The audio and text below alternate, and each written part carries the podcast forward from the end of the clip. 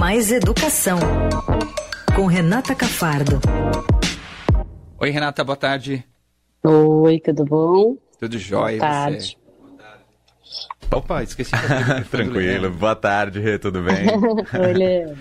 Tudo bem? Tudo certo. Renata vem falar sobre mais um capítulo da história dos livros didáticos do governo de São Paulo, mas pode ser que seja o capítulo final, Rê? Esperamos, É, né? a gente espera que agora seja o final mesmo, nessas viravoltas, né? A gente está noticiando aí desde o começo do mês é, que o secretário de Educação, Renato Feder, aqui da gestão Tarcísio de Freitas, tinha resolvido recusar os livros do Ministério Pois da é. Educação, né?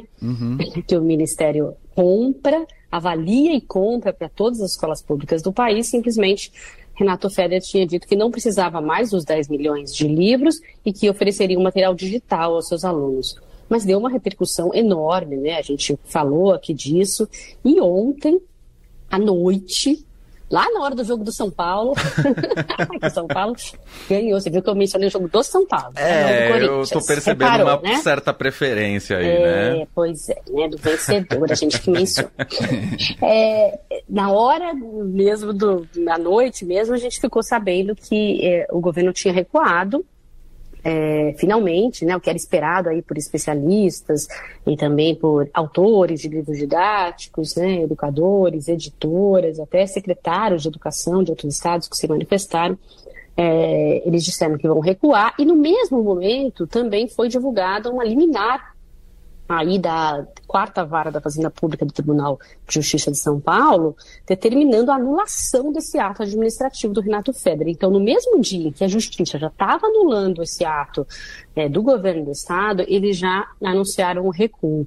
É, oficialmente, se você vai olhar os documentos, eu fui olhar cada um dos ofícios, o ofício da Secretaria de Educação para o MEC, dizendo que recuava, foi até antes da, né, da, da de ter sido tornada pública essa, essa liminar da justiça, mas é, pode ser que a Secretaria do Estado já sabia né, que, que aconteceria essa definição da justiça e recuou até antes, mas acabou vindo a notícia junto, não se sabe quem, quem fez primeiro, fica a impressão também que o Estado recuou porque a justiça anulou o ato. Aca- Acabou que aconteceu as duas coisas ao mesmo tempo, aconteceram as duas coisas ao mesmo tempo, mas o fato é e São Paulo vai sim receber os livros do Programa Nacional do Livro Didático, que é o chamado PNLD. É, Essas 10 milhões de obras que vão para o ensino fundamental 2, né, que são alunos de sexto ou nono ano, vão estar aqui a partir do ano que vem. Era, seria a partir do ano que vem mesmo. É, agora, a partir de agora, os professores vão, vão começar a fazer as suas escolhas, porque esses livros, existe um catálogo de livros do MEC e cada escola né, faz a sua escolha pelo livro que quer usar, um catálogo grande. É, é uma seleção ali bem autônoma de cada escola, cada escola vê qual livro que, que prefere. E o curioso foi que hoje, numa live que o Renato Feder fez aos professores, uma live fechada, que a gente conseguiu acesso só porque alguns professores gravaram e mandaram para mim, ele disse que os livros são um enriquecimento para as escolas. Então mudou completamente o discurso. Antes ele dizia que esses livros eram rasos e superficiais, esses mesmos livros do PNLD. Agora ele usou a palavra enriquecimento e disse que eh, os professores podem usar à vontade os livros do PNLD, algo que, diferente também do que ele tinha dito numa entrevista ao Estadão há cerca de 15 dias, em que ele disse que ter os livros eram, eram como dar dois comandos para o professor, que não saberiam se usavam o material digital da secretaria ou se usavam os livros do MEC, ficariam confusos ali na aula e, e seria melhor eh, ter um, um- algo mais direcionado, né? O que, na verdade, educadores eh, contestam, né? Porque dizem que o mais importante mesmo é que os professores tenham um vasto material, uma variedade de materiais para cada assunto, ele recorrer a um material que fale melhor daquele, daquele tema, né? Então, você vai falar, sei lá, sobre água, e aí num livro didático, a explicação sobre água, as atividades propostas são mais interessantes.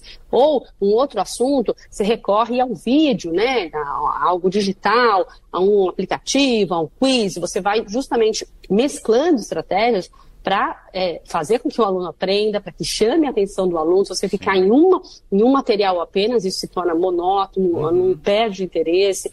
E é claro que os livros impressos não podem não estar considerados nessa variedade, né? Claro. E era isso que, que, que o MEC propunha. É o MEC não, a Secretaria de Educação Secretaria propõe. de Educação.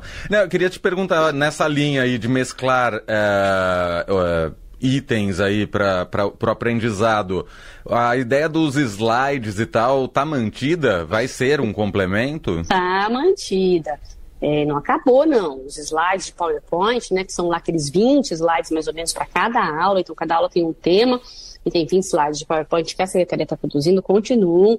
Ele disse que eles continuam é, alinhados às apostilas impressas, também que a gente já comentou, que no meio desses recuos todos ao longo desses 15 dias, eles chegaram a dizer né, que iam imprimir material também, né, o secretário de Educação, não sei se vocês lembram. Ficou meio uhum. confuso, mas que material é esse que ele vai imprimir? São os slides são apostilas de atividades, não são livros né, didáticos, são apostilas, como naquelas antigas que a gente tinha de, de cursinho, sistema de ensino, sabe? Que tem só, só as atividades. Essas apostilas já existem eh, na, na, na, rede estadual e eles disseram que iam manter essas apostilas impressas, então elas seriam um complemento. Porque na primeira decisão lá atrás do, do secretário, ele não queria nem essas apostilas impressas mais, ele queria só os slides. Aí passaram ali, sei lá, alguns dias, com muita crítica, ele disse: não, nós vamos manter os materiais impressos. Aí ele estava falando dessas apostilas, não era ainda do, do programa de livros didáticos do MEC. Uhum. E só agora que, de fato, ele diz que consegue, que vai, né, que os professores vão poder usar toda essa gama de materiais, que inclui slides preparados por eles, essas apostilas impressas com atividades e os livros é, oficiais aí de didáticos comprados pelo Ministério da Educação para o país todo. É, é meio confuso, porque, na verdade, eles vão atrelar as provas, eles deixam bem claro na secretaria que vão atrelar as grandes provas, inclusive aquele provão paulista, que vai ser uma prova que vai ajudar a entrar na universidade, né, nas universidades públicas, na USP, Unesp, Unicamp, é uma prova que vai ser feita é, em vários anos, ali do ensino médio das escolas públicas apenas, vai ser atrelado ao material de slides, entendeu? Aí você fica pensando, será que vão usar mesmo no livro didático, sabe? Ou vai ficar uma coisa largada no canto? Não, Porque, fica... na verdade, o que vai cair na prova é o que está lá, né? É, não, fica confuso para professor e fica confuso mais ainda, talvez, para o aluno que não sabe por onde se guiar para estudar, né? Exatamente. E é, o, e é o professor que tem que estar ali oferecendo toda essa variedade para os alunos. Olha, aqui você encontra, nesse material aqui você encontra algo melhor para esse tema, para o outro tema vão naquele outro material, para esse aqui vão pesquisar ali. Se os professores não tiverem essa orientação para usar esse todo o material, esse recuo não vai valer de nada, porque esses livros vão ficar encaixotados num canto da escola. Uhum. Não vai nem se abrir. Isso acontece mesmo.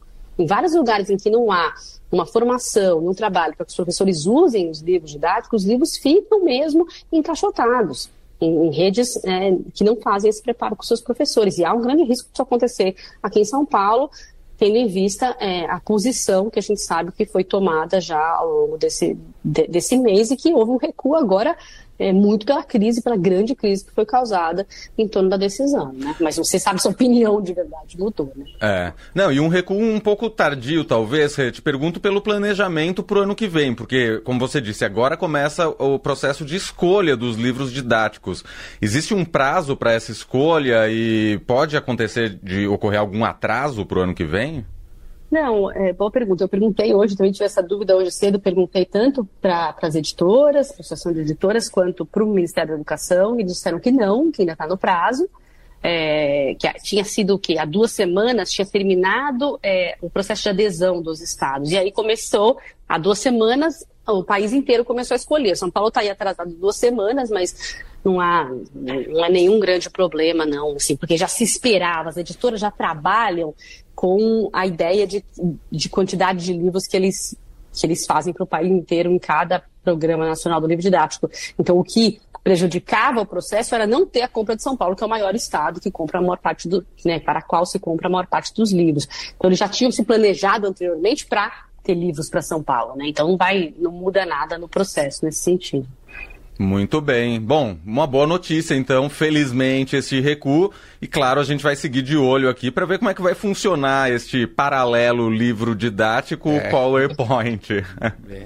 Pois é, o que vai ser usado de verdade, né, gente? Que também não adianta recuar, mas vão ajudar esses professores Exatamente. a usar essa variedade de materiais que, que, está disponível, né? Que tem qualidade, que é avaliado por especialistas de universidades federais, né?